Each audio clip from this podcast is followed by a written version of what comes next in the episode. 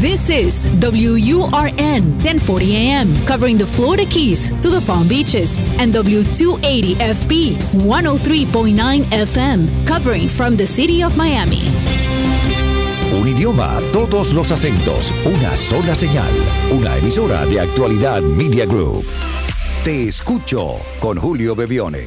Cuéntanos qué te pasa. De todo lo que pasó. Hola a todos y bienvenidos. Este es el episodio número 84 de Te Escucho. Como todas las semanas, aquí estamos para conectarnos a través de nuestras historias, de preguntas y respuestas, de compartir lo que sentimos, de sentirnos más cerca, especialmente en estos tiempos donde sentirnos cerca ya es un lujo, un gran valor. Aun cuando no podamos estar cerca, la magia de este encuentro nos hace sentir que hay alguien que nos habla y alguien a quien podemos escuchar. Recuerden que para dejar sus mensajes de voz es el teléfono más 1-305-824-6968. Más 1-305-824-6968. Y vamos con el primer mensaje de hoy. Te escucho. Te escucho con Julio Bebione. Envía tu mensaje o video por WhatsApp y cuéntanos qué te pasa. Hola Bebione, una pregunta, mi nombre es Agustín Sánchez. ¿Cómo se maneja el tema de la depresión y la ansiedad para quienes tuvimos que irnos de Venezuela, pero Venezuela no se va de nosotros? Es decir, tenemos una vida aquí en Estados Unidos, tenemos obligaciones, responsabilidades, pero no podemos desconectarnos de lo que está pasando en nuestro país. ¿Cómo se maneja eso? Querido Agustín, gracias por traer este tema que siento que está latente en la mayoría de los inmigrantes, no importa dónde, de dónde vengan y hacia dónde van. Y te diría en la mayoría de las personas que están en procesos de cambio. La depresión de alguna manera está en aquello que sientes que ya no vive en ti. Eh, y no hablo de la sensación de pertenecer a un país, eso no se olvida más, porque eso va contigo. Pero sí de lo que tus ojos pueden ver, de lo que tus manos pueden tocar. Ya no están esas personas, ya no están esos lugares, ya no están esos olores, ya no miras el mismo paisaje, ¿no? Por lo tanto, te diría que esto que llamamos depresión podría ocurrir, pero para que no lleguemos a la depresión deberíamos aceptar que hay un final, o al menos provisorio, en esa historia. Ese final traerá tristeza y esa tristeza hay que honrarla. No podemos estar felices, vamos a estar felices por otras cosas, pero hay una parte nuestra que está muriendo. A veces también esto lo tienen personas, por ejemplo, que están dejando una relación y lo hacen con conciencia. No quieren estar más con esa persona, porque quizás no lo pasaron bien. De todas maneras, la tristeza está. Suelo decir que la tristeza es algo así como un reseteo que el cuerpo hace. La sensación de tristeza marca esa, esa elaboración en el cuerpo de liberar todo aquello, liberar aquello que ya no tendrá sentido de ser. Por ejemplo, volvernos a encontrar o programarnos, vernos con una persona, con un amigo. Bueno, ya no lo vamos a hacer porque esa persona no está allí. En nuestro cuerpo quizás, o nuestra mente, o nuestra, nuestra conciencia, como todos los días lo veíamos, a las 5 de la tarde lo va a pedir que lo hagamos. Pero como nuestra mente está reseteándose, está liberando todo aquello que ya no es necesario o que ya no puede ser, esa sensación de tristeza de alguna manera es saludable, es decir, estamos poniendo orden dentro de nosotros. Y la ansiedad, que es la otra sensación muy común cuando estamos iniciando algo nuevo, también es saludable. En realidad no es saludable quedarse en la ansiedad, pero la ansiedad va a estar. Y la ansiedad es el síntoma de que quiero hacer y aún no sé cómo, aún no sé cuándo, aún no sé con qué, pero el entusiasmo de hacer se siente en esa, de esa manera, de ansiedad. Por eso te diría que no pongamos como negativo la tristeza y la ansiedad en esta etapa en el que hay tantos cambios, sino honremos a esas dos sensaciones como naturales porque estamos viviendo un final y un principio. Si hay tristeza es que estamos cerrando. Si tenemos esta cierta ansiedad, si no nos consume la ansiedad, si no nos paraliza la ansiedad, pero si sentimos que estamos un poco más ansiosos de lo normal, es natural, hay mucho nuevo naciendo en nosotros y quizás esa misma sensación de ansiedad es el motor que nos está llevando a lo nuevo sacar estas dos sensaciones como con la mirada negativa y ponerlas como un buen síntoma de que estamos en el camino hará que la tristeza deje de ocurrir en su momento y la ansiedad se convierta en acciones mucho más sólidas en su momento, pero por ahora lo que podemos hacer simplemente es estar cruzando este puente entre lo, donde estuvimos o lo que fuimos y donde ahora estamos o lo que estamos comenzando a hacer. Vamos a la próxima llamada. Te escucho con Julio Bebione, solo aquí en Actualidad Radio. Hola Julio, mi nombre es Gerardo. Eh, quería preguntarte a ver cómo se maneja eh, la distancia, por lo menos con los hijos. Eh, yo tengo dos años aquí que no veo a mi hija. Tengo cuatro años en Estados Unidos, pero tengo dos que no puedo verla por el tema de papeles y todo eso. Cómo manejar el tema de, que me hace falta, de la depresión, por no ver a, a mi bebé. Gerardo, eh, gracias por dejar tu mensaje y por abrir esta pregunta, que estoy seguro es curiosidad para muchas personas. Eh, en el caso de la inmigración, una de las razones en la que sentimos que a veces no queremos emigrar es esa distancia que vamos a tener que poner. La otra forma a veces en que se manifiesta no es por emigrar, es porque, bueno, porque eh, cada día tenemos más familia más distribuida por el mundo. Esto no solamente ocurre porque emigramos, sino porque es natural que los hijos adolescentes vayan a estudiar lejos y tengamos que lidiar con la distancia en las relaciones. Por eso creo que tu pregunta nos sirve a la mayoría de nosotros. Primero, el verdadero amor, el verdadero amor que este, este, estoy seguro que el que tú tienes por, por tu hija y, ella sentirá por ti, no sé qué edad tendrá ella, eh, el verdadero amor no necesita tanto de lo físico, pero sí de la certeza de que estás por ella. Lo que quiero decir es que una palabra tuya, una palabra sólida, una palabra real, o una llamada, o un video, que es lo que hoy en día podemos hacer, ¿no? Y conectarnos y mirarnos a los ojos a través de la distancia, siempre alcanza. ¿Cuándo esto no alcanza? ¿Cuándo se siente poco? Bueno, cuando deseamos que fuera de otra manera y no terminamos de aceptar la distancia. A la distancia se la acepta. Es una de las razones, eh, recién decía, por lo que la gente a veces no quiere emigrar, pero a su vez, cuando emigra se da cuenta que tampoco era tan importante la distancia porque pudieron establecer otras formas de, conectar a través de lazos que incluyen el afecto, aunque no incluyen el toque físico, ¿no? la presencia física. Entonces te diría, enfoca más primero en ver de qué forma puedes conectarte con ellos sin tener que renegar tanto de esta imposibilidad de hacerlo físicamente. He conocido muchas familias con hijos pequeños que han crecido con la ausencia de sus padres aun cuando los padres vivían en la misma casa. Eh, y aun cuando sus padres estaban presentes físicamente y los, bueno, les daban todos los recursos del mundo necesarios, pero el afecto no estaba. Y he conocido muchos hijos que se sienten muy queridos por sus padres aun cuando esos padres no han estado. Eh, no han estado físicamente, pero han sentido la presencia amorosa de ellos. Por lo tanto, Gerardo, es el momento de abrir un poco más la mirada, no quedarse solo con lo humano racional, que es muy normal, pero también es básico para el mundo, para ponernos un escalón más arriba y entender que el amor que sientes tú por tu hija o por tus hijos y que ellos sienten por ti puede encontrar otras maneras. Encontrar esas maneras, buscar esas maneras, lograrlo a través de esas maneras es lo que va a fortalecer el amor. Insisto, hay muchas relaciones que están muy cercanas físicamente, pero no pueden sentir, ese afecto. Ese afecto trasciende estas fronteras de la distancia. Claro, no se puede vivir así y es cierto, eventualmente ocurrirá el encuentro, pero mientras tanto sigamos alimentando la conexión amorosa con esas personas, haciéndolo desde el afecto real. Las formas, en este caso, ya no son tan trascendentes. Recuerden que para dejar sus mensajes de voz es el teléfono más 1-305-824-6968. Más 1-305-824-6968. Vamos a la próxima llamada. Escuchas y te conectas con Julio Bebione. Hola Julio, es Jacqueline Dos Ramos. Este, quisiera preguntarte cómo hacemos los que vivimos o cómo podemos manejar los que vivimos en el exilio este, la disyuntiva que se nos presenta en caso de que se resuelva la situación actual de Venezuela entre decidir quedarnos o devolvernos para nuestro país.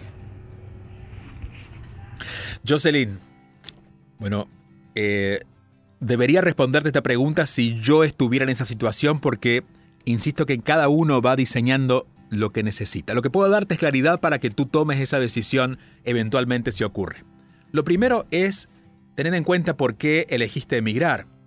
Si elegiste emigrar por alguna razón que no podías eh, obtener o lidiar en tu país y ahora lo puedes, pues es una posibilidad de poder elegir volver. Pero algo ocurrió en el medio, y aquí es algo que es para prestar atención especialmente en los padres. Hay muchos padres que han decidido venir a Estados Unidos eh, desde Latinoamérica, en este caso de Venezuela. Sus hijos han crecido aquí y ahora los padres quieren regresar. Pero sus hijos han construido una vida aquí tan importante como la que sus padres construyeron en el país de origen. Por lo tanto, ahora la decisión no es individual, es grupal. Digo, si los hijos aún no pueden vivir solos porque son adolescentes, por ejemplo, y los papás quieren regresar, pues serán los papás que, tienen, que tengan que asumir eso que los hijos asumieron en su momento. ¿No? Los hijos cuando vinieron a Estados Unidos quizás dejaron sus, sus eh, amigos y su entorno inmediato en función del bienestar de la familia. Ahora quizás sean los padres los que deban incluir a sus hijos en esa decisión y esperarse un poquito, porque más allá del país, más allá de los planes personales, el bienestar familiar, es lo que más debería importar. Si los hijos ya son grandes y tu intención es regresar, yo creo que ambos eh, son libres de elegir vivir donde realmente lo sientan cómodo. Pero el propósito por el que se emigró creo que es el más importante. De todas maneras, y aquí para aliviar cualquier tipo de culpa, porque he sentido, hablando con muchas personas, en este caso de Venezuela, que dicen si todo estuviera mejor en Venezuela, yo debería volver porque me vine por el problema que había en el país, pero yo también me siento bien aquí. Recuerden que los seres humanos somos del mundo. Nacemos en países, vivimos en países, pero siempre tenemos la elección de elegir un territorio sin ser infiel a ese territorio porque nosotros somos del mundo. Y aquellos que son venezolanos o mexicanos o argentinos son por definición, no por geografía. Es decir, en mi caso, soy argentino de nacimiento y ese sello estará en siempre, para mí, aunque viva en la India. Incluso, aunque decidiera vivir en Marte, me recordarían como aquel que vivió en la Tierra y nació en un pueblo en el sur de Argentina. Tú nunca dejarás de ser venezolana. Esa es tu biografía y eso es parte de tu vida, no importa dónde estés. Pero la biografía de tus hijos incluye también esta nueva vivencia en Estados Unidos y en este caso, la biografía de tus hijos también debe prevalecer en esa decisión. Recuerden que para dejar sus mensajes de voz es el teléfono más 1-305-824-6968. Más 1-305-824-6968. Vamos a la próxima llamada. Sintonizas Te Escucho con Julio Bevione. Hola Julio, te quería preguntar sobre los miedos como eso que uno no hace mm, algo, no toma decisiones, uno no sabe exactamente por qué, supongo que es como un miedo que uno tiene y que le crea y no te deja, no te deja eh, cambiar o tomar algunas decisiones de vida, de relaciones, de trabajo y quería como unos pequeños tips de, cómo manejar eso un poco mejor, ¿no? A veces eso te frena en la vida y, y uno no sabe exactamente ni cómo manejarlo, simplemente se deja llevar por eso. Quería preguntar un poco unas ideas, cómo, cómo controlar eso un poco mejor para uno, bueno, no tener ese sentimiento de que no hace o que deja hacer por, por un miedo. No sé miedo a qué, pero eso es más o menos los sentimientos que a veces uno tiene. Gracias. Gracias a ti. Y te diría que a los miedos, lejos de analizarlos, deberíamos descartarlos. ¿Qué son los miedos? Los miedos son especulaciones que hacemos acerca de lo que imaginamos que podría pasar. A ver, ¿qué certeza podemos tener de lo que va a pasar mañana? Pues ninguna, entonces, ¿por qué podríamos creerle a los miedos? Lo que pasa es que a los miedos, lejos de cuestionarlos o de descartarlos, lo que hacemos es analizarlos, protegernos de ello, crear, crear estrategias para que eso no suceda, y de alguna manera los miedos o las historias que nos contamos van gobernando nuestra vida.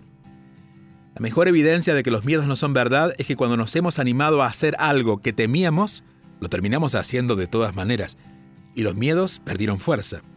O que cuando nos dijeron que algo podría ser terrible, lo dejamos de hacer, pasó el tiempo, alguien lo hizo y vimos que realmente lo que nos dijeron no era verdad.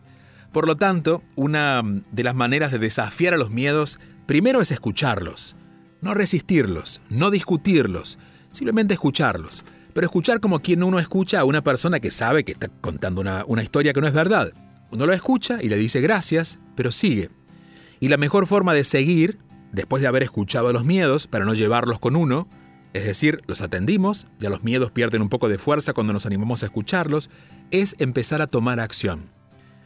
En uno de mis libros eh, comparto una frase que ha quedado como parte de mi vida y de algunas personas que lo recuerdan, porque es una frase que nos ayuda a, a dar pasos, y es que lo que mata el miedo es la acción. La acción mata el miedo, o al menos lo envenena, o al menos le hace perder fuerzas.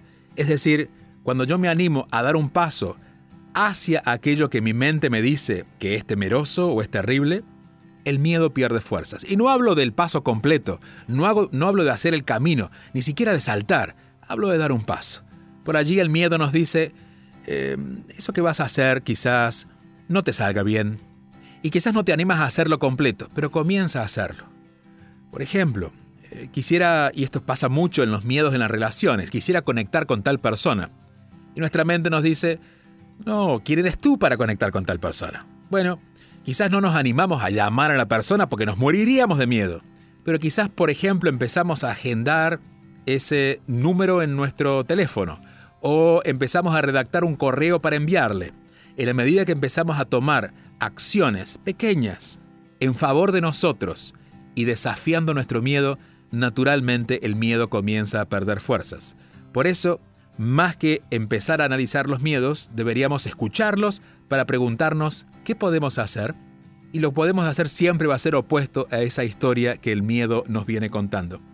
A veces, y, es muy frecuente, encontrarme con personas que han definido su vida completa en función de los miedos. Es decir, lo que quieren es no vivir eso que el miedo les dijo. Por ejemplo, están en pareja por miedo a quedarse solos.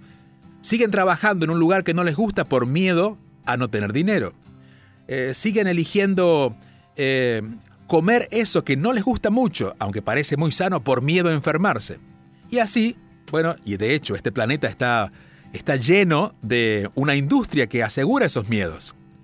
Para que no nos vaya a pasar algo, estamos siempre pagando a alguna compañía que nos ayude a estar más tranquilos por si eso nos pasa. ¿Qué tal si, bueno, no desafiamos eso todavía porque quizás no estamos tan listos para dar el salto? pero empezamos de todas maneras a hacer, a hacer aquello que temíamos, a hacerlo, no analizarlo, no a cuestionarlo, a hacerlo, de a poquito. Poco a poco eso nos va a ir abriendo pasos y les aseguro que gran parte de lo que significa vivir, más, más que estar relacionado con la vida, está relacionado con estar ausente de miedos. Es decir, que los miedos sigan allí nos, eh, hablando, que sigan eh, mostrándonos historias, pero que nosotros nos animemos a vivir la vida según nuestro corazón lo siente. Recuerden que estamos todos los sábados, todas las semanas aquí en Actualidad Radio. 305-824-6968. Más 1-305-824-6968. Es el teléfono para dejarnos un mensaje.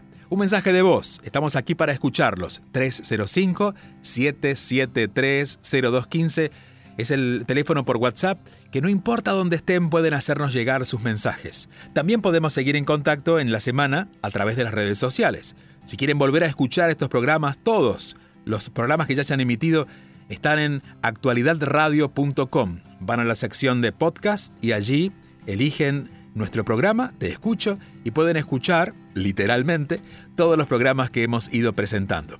También pueden seguir a Actualidad Radio en las redes sociales o buscar mis propias redes. Esto es arroba Bebione en Instagram, Julio Bebione en Twitter y también en Facebook, Bebione Julio.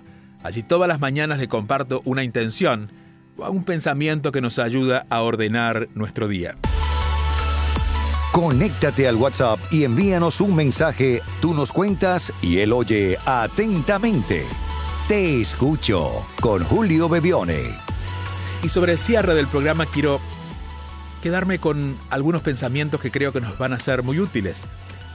Esto está incluido en mi libro Aceptación, Vivir en Paz, y habla sobre nuestra guía interior. La pregunta que nos hacemos muchos, ¿cómo puedo reconocer mi guía interior? ¿En qué consiste? Dice que la educación de nuestro intelecto, en esto de sumar información y adiestrar la mente para que seleccione lo que queremos mantener en la memoria, rara vez nos llevará a tomar una decisión sabia. Quizás sea nuestra mejor decisión racional, pero no necesariamente la que nos llevará a cumplir una meta de manera simple. Entonces, ¿qué es la guía interior? ¿Dónde está? Hay una parte de nosotros que nunca fue contaminada con nuestro pensamiento, que mantiene vivo el recuerdo de quién realmente somos, no de lo que nos pasó, no de lo que hemos vivido, sino de quiénes somos. En ella reside nuestro verdadero poder, no el que creemos conseguir a través de una experiencia física, por lo que hacemos, por lo que tenemos, por quien llegaremos a ser o quienes fuimos, sino por lo que realmente somos. En parte de esa esencia que nos hace verdaderos. Bueno, de hecho, es de esa alma que vive en nosotros y que nos da vida. Nuestra vida no está sostenida por la sangre que corre en nuestras venas. La sangre que corre en nuestras venas está determinada por lo que le da vida al cuerpo. Y ese es el espíritu. Eso nunca cambió y no es algo que tenemos que recuperar porque siempre se mantuvo en nosotros, pero tenemos que volver a ser conscientes de esa conexión. Hay algo muy importante para tener en cuenta. La guía es siempre interior, es decir, no está en nada ni en nadie, excepto en nosotros. Para conectarnos con ella primero debemos dejar de preguntar afuera, tanto afuera, o de buscar aprobación de alguna u otra manera. Las emociones juegan un rol primordial en ese proceso. Como nuestra guía interior no convive con nuestra mente racional, podremos sentir su presencia, pero a través de las emociones, sentirla, no pensarla, sentirla. Si alguna vez hemos sentido una paz estremecedora, aun cuando estábamos en algún conflicto, o si nos hemos emocionado hasta las lágrimas sin una razón que consideremos importante, o hemos sentido el impulso de hacer algo fuera de nuestra lógica, allí estábamos conectados con nuestra guía interior.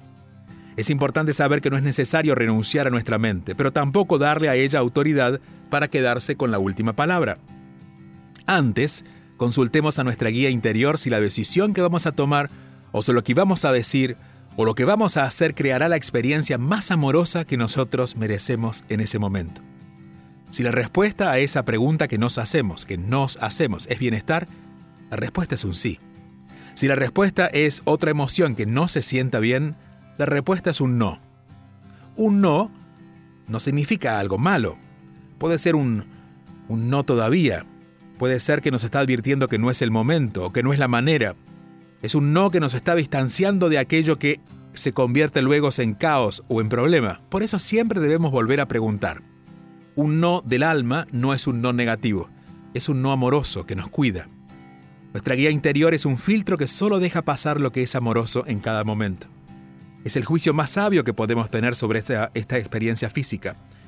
Entonces comencemos a conectarnos con nuestra guía interior cada vez con más frecuencia, hasta que sintamos hacerlo natural no necesitamos ningún rito o método especial ni un ambiente místico.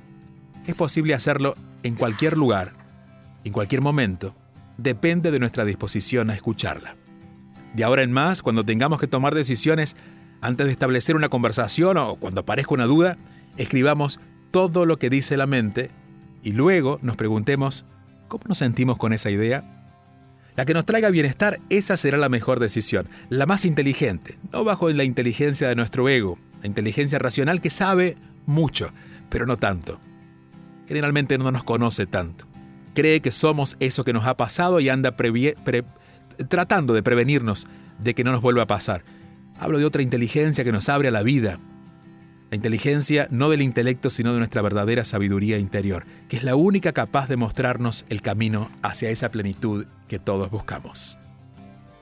Aquí estamos en Actualidad Radio como todas las semanas.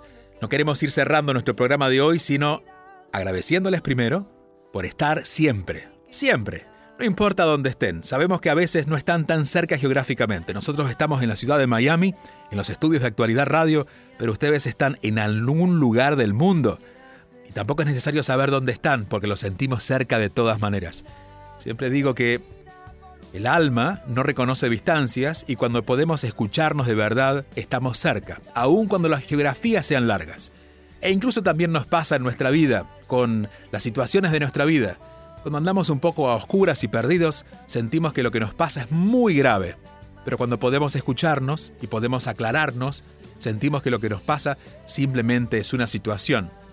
Deja de ser un problema y empezamos a ver qué podemos hacer. Y esa es la intención de este encuentro ponerle claridad y ponerle luz a cada semana a eso que nos pasa para que salgamos fortalecidos y podamos seguir caminando cada día con más certeza, con más claridad. Y nos vamos a ir como todas las semanas con nuestra intención para esta semana. Esta semana la intención tiene una tarea un poco más práctica. Y dice, hagamos una lista de cosas que haríamos si no tuviéramos miedo. Empecemos por las pequeñas acciones, como dar un primer paso en un proyecto, expresar un sentimiento particular a alguien que sentimos que si lo decimos estamos en peligro. No importa lo que sintamos hacer, lo importante es que aquello que sentimos y hemos postergado por miedo, esta semana demos ese primer paso. Tenemos siete días para lograrlo, pero les aseguro que cuando nos enfocamos en desafiar el miedo y dar ese primer paso, hay algo que se ilumina que no depende de nosotros, que depende de esa luz que vive en nosotros que nos va abriendo camino. A veces no sabemos cómo llegar porque nos parece muy lejos, pero nos animamos a dar ese primer paso, escuchando el miedo que nos dice que no, pero nosotros con la certeza de que es un sí, el próximo paso se nos da por añadido. Y cuando damos el segundo y el tercero, el cuarto se abre y de pronto estamos frente a la puerta que parecía tan lejana, pero ya hemos llegado. El camino, más que dar un salto y dar un brinco para alcanzar nuestras metas o aquello que proponemos, es simplemente ir día a día haciendo aquello que sentimos, a pesar del cuento muy inteligente a veces, pero poco verás que nuestro miedo nos da. Gracias por acompañarnos, sigamos conectados durante la semana y no se olviden, su mensaje puede ser escuchado aquí, en nuestro programa, si nos escriben al más 1-305-773-0215, donde sea que estén, tanto sea una duda, una pregunta o aquello que quieran compartir, porque nada es tan grave y todos merecemos ser escuchados. Y por supuesto, que este sea nuestro lema de ahora en más, por el resto de nuestra vida, y es que por nada ni nadie negociemos la paz.